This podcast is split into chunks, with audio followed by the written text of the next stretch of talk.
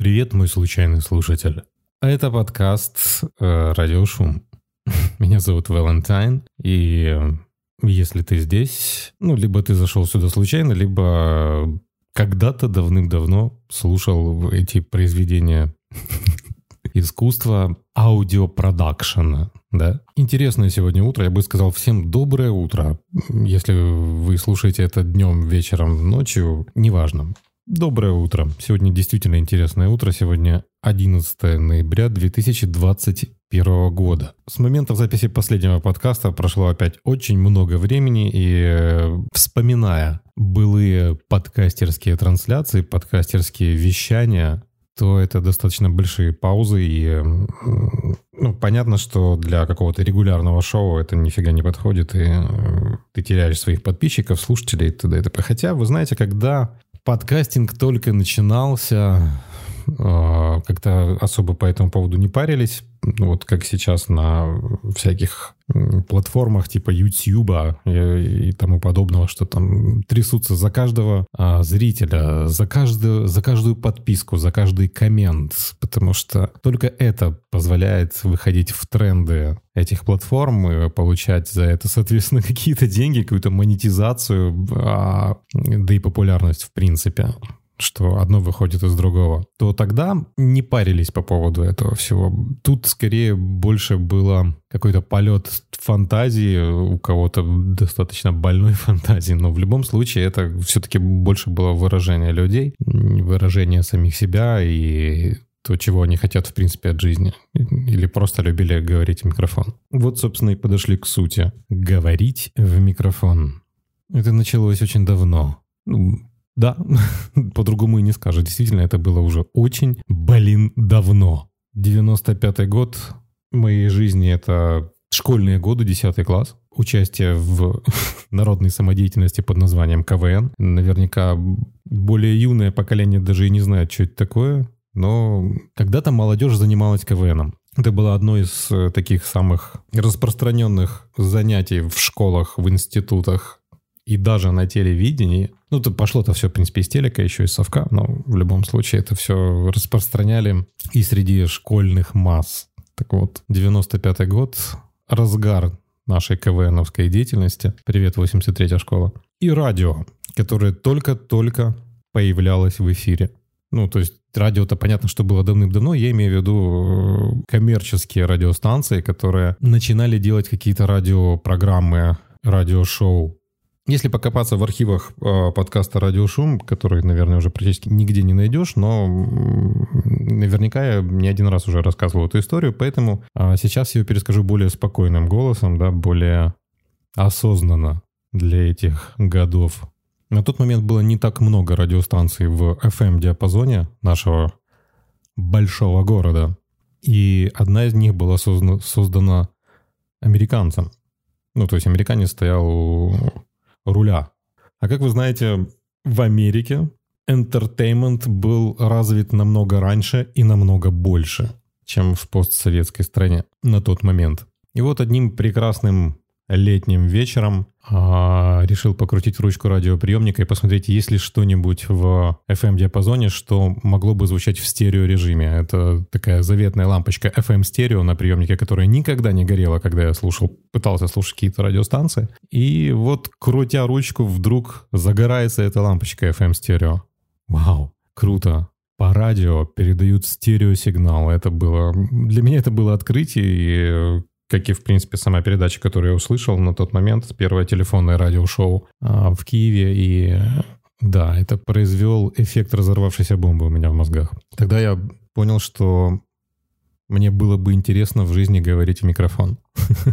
Не просто быть там радиоведущим э, или еще кем-то, кто работает с этой техникой. Мне просто хотелось говорить в микрофон, слышать свой голос потом или во время эфира тоже, да? Ну, понятно, что хотелось быть и захотелось стать и радиоведущим, и вообще вот все это, все в туда, все вот пойти по той стезе.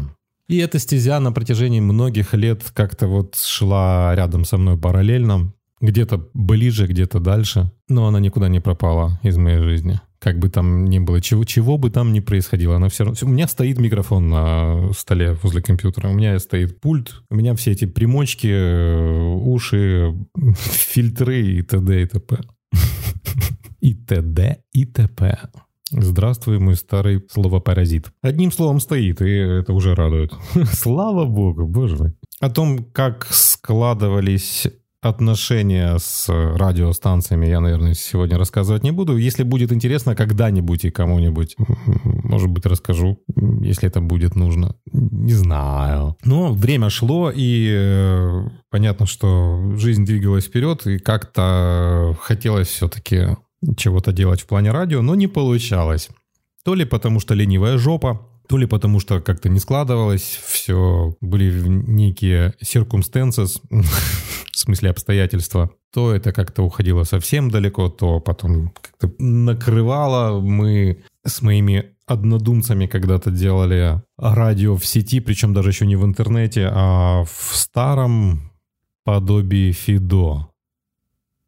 Господи, какой динозавр. То есть мы записывали типа радиопередачу на кассету магнитную, такую маленькую, ну, типа магнитофон вставлялась. А потом это все оцифровывали. Представляете, на тот момент это 97 год, где-то 96 97 98 И рассылали это все посредством модемной связи. То есть э, один человек звонил, ну, вернее, не человек, а его компьютер через модем по телефону проводному звонил другому компьютеру. Этот компьютер ему отдавал заранее как бы уже подписанный этот файл с э, аудио всяким шлаком, с аудиопродукцией, э, называемой радио, типа. А потом к тому человеку звонили и другие люди, и так вот оно все распространялось по так называемой FTN-сети, типа вещали.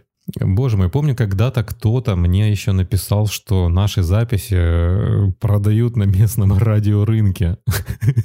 Ну, не знаю, насколько это правда была, наверное, вряд ли. Все-таки больше на трендеж похоже. Но да, была такая информация. И я помню одну, один из наших типа эфиров, когда я говорил о том, что, блин, у меня появилось впервые в жизни чувство, что меня продали.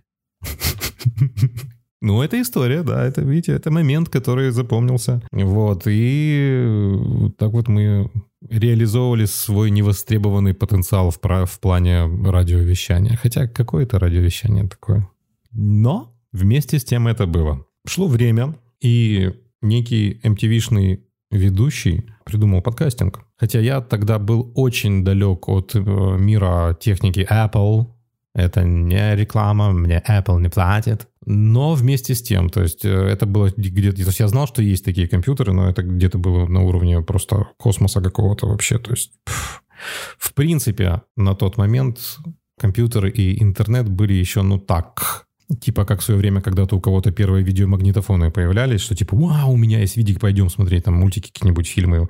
Порнуху, если кто-то там... Ну, да, было ведь, было. И вот этот чувак придумывает подкастинг. Совершенно непонятное никому изобретение, но вместе с тем несущее большой потенциал. iPod и бродкастинг. Симбиоз. Вещание на MP3-плеер. Эм Понятно, что не в прямом эфире, но мне кажется, тогда еще у YouTube даже подписок не было, в принципе, как, как технологии, хотя я могу ошибаться. Но для меня лично идея подписки на какой-либо контент, она пошла из подкастинга. И как-то так сложились обстоятельства, что другой американский ведущий, который стал российским ведущим на MTV, на MTV, на MTV, а, он решил это все воплотить в России и в, вообще, в принципе, в русскоязычном сегменте, потому что на тот момент с русскоязычным подкастингом не было вообще, по-моему, ничего. И этот человек изменил историю. Знает он об этом или не? Наверное, знает. Хотя он скромный, он такой не любит особо, как оказалось. Как кажется мне, особо какого-то там внимания. Он больше любит сидеть на дикторской даче и вести оттуда эфир. Или с сейфхауса. Да, сэр? Но он изменил мир. По крайней мере, для меня. В одночасье я узнал, что такое подкастинг, и весь свой накопившийся и нереализованный потенциал радиоведущего и человека, который просто любит говорить в микрофон, и иногда играть в радио, это все хлынуло туда. Вау, боже, какое это было. Боже мой, какое это было время. Ой-вей. Первые слушатели, первая статистика. Помню с э, Лехой, с которым мы писали первые выпуски «Радиошум», вставляли музыку из «Футурамы».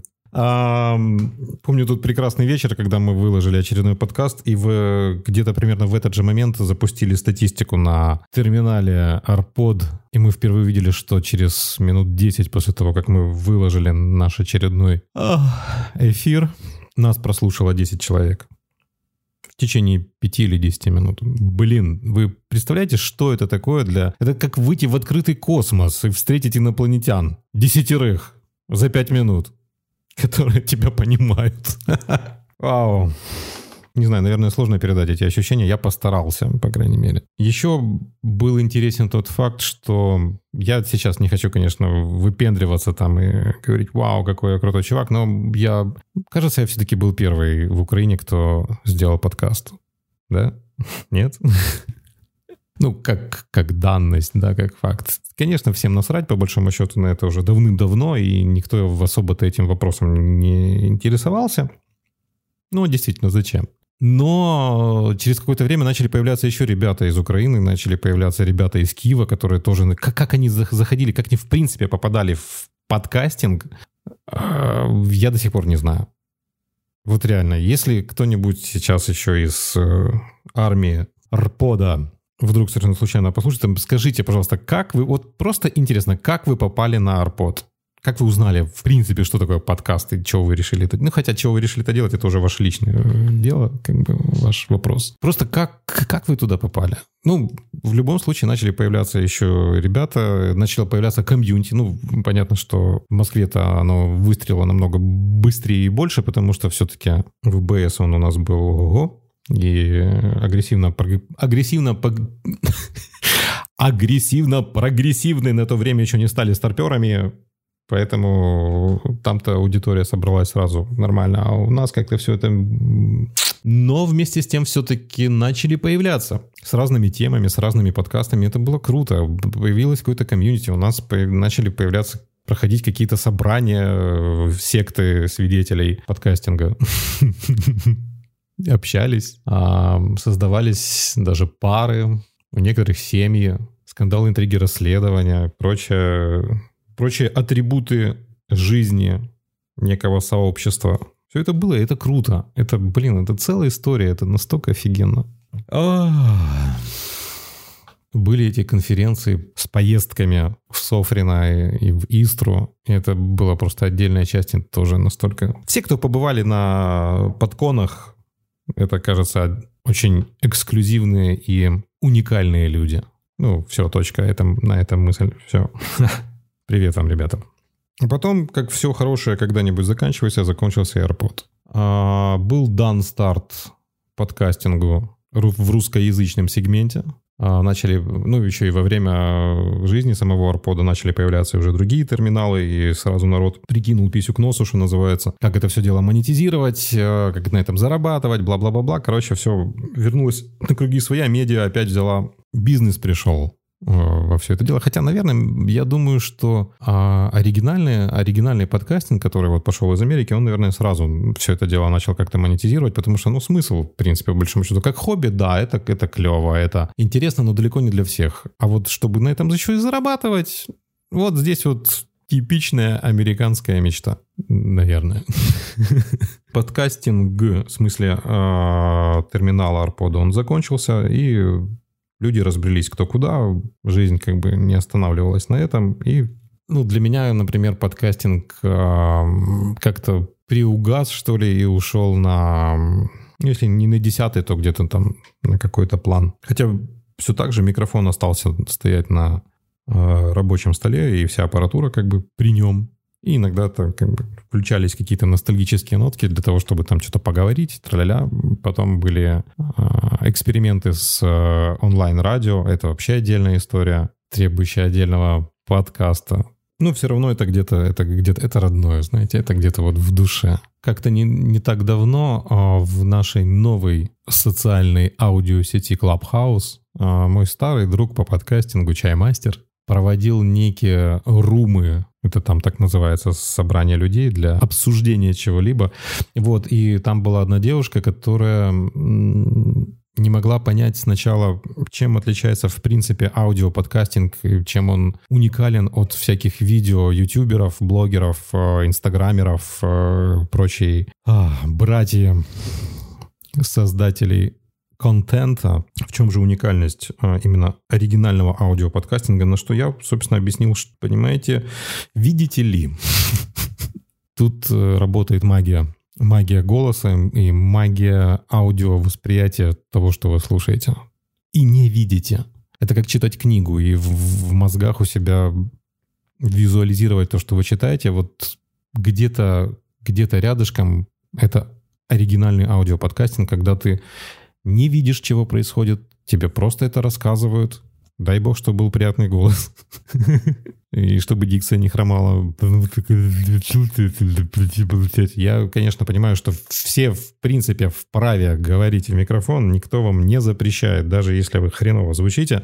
В любом случае, ваш слушатель наверняка вас найдет. Ну, действительно, вдруг кому-то нравится. И все это вы у себя визуализируете в голове представляете, как выглядит человек, к примеру, да, который говорит в микрофон, потому что это всегда было интересно. Вот на радио, например, ты, у тебя есть какой-нибудь любимый а, радиоведущий? Наверняка тебе как-то там отрисовывается его образ, а потом ты видишь его где-нибудь уже. Ну, сейчас-то понятно, что можно на раз-два а найти любого человека в интернете, как он выглядит, там фотки, т.д. и т.п. И т.д. и т.п. А, и, в общем-то, вся магия там в плане всех этих представлений пропадает. Но вот раньше, когда ты не знал, кто у микрофона, всегда было интересно.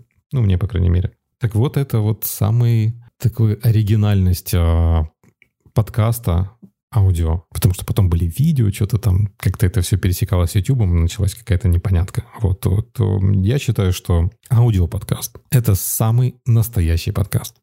И вот 21 год. Завершение 21 года. Что же мы имеем в подкастинге? Ну, так или иначе, он есть. И что больше всего радует, есть даже и украинский подкастинг. Я и україномовний подкастинг. Я підкреслюю подкастинг, не підкастинг. Окей? Вы же знаете почему. В рубрике «Постскриптум» хотелось бы сказать, что есть некая онлайн-радиостанция, называется «Радио Сковорода». Так вот, они запускают школу подкастеров. Ну, естественно, за деньги. Но в любом случае это интересное начинание. Они э, монетизируют это все дело. И даже не просто выпуск каких-то своих подкаст, подкастов, а, а хотят обучать этому людей, что, в общем-то, круто. Молодцы, ребята. Спасибо, что были на этой частоте, на этой волне, за прослушивание до конца. Это непередаваемое и незабываемое ощущение, когда ты делаешь подкаст и потом его выпускаешь. Реально, это, это круто. Следите за нашими обновлениями. Может быть, что-то и получится дальше. Окей, всем, всем добра, здоровья, побольше интересного контента стоящего для ваших ушей и мозгов. Это Валентайн Радиошум, подкастер.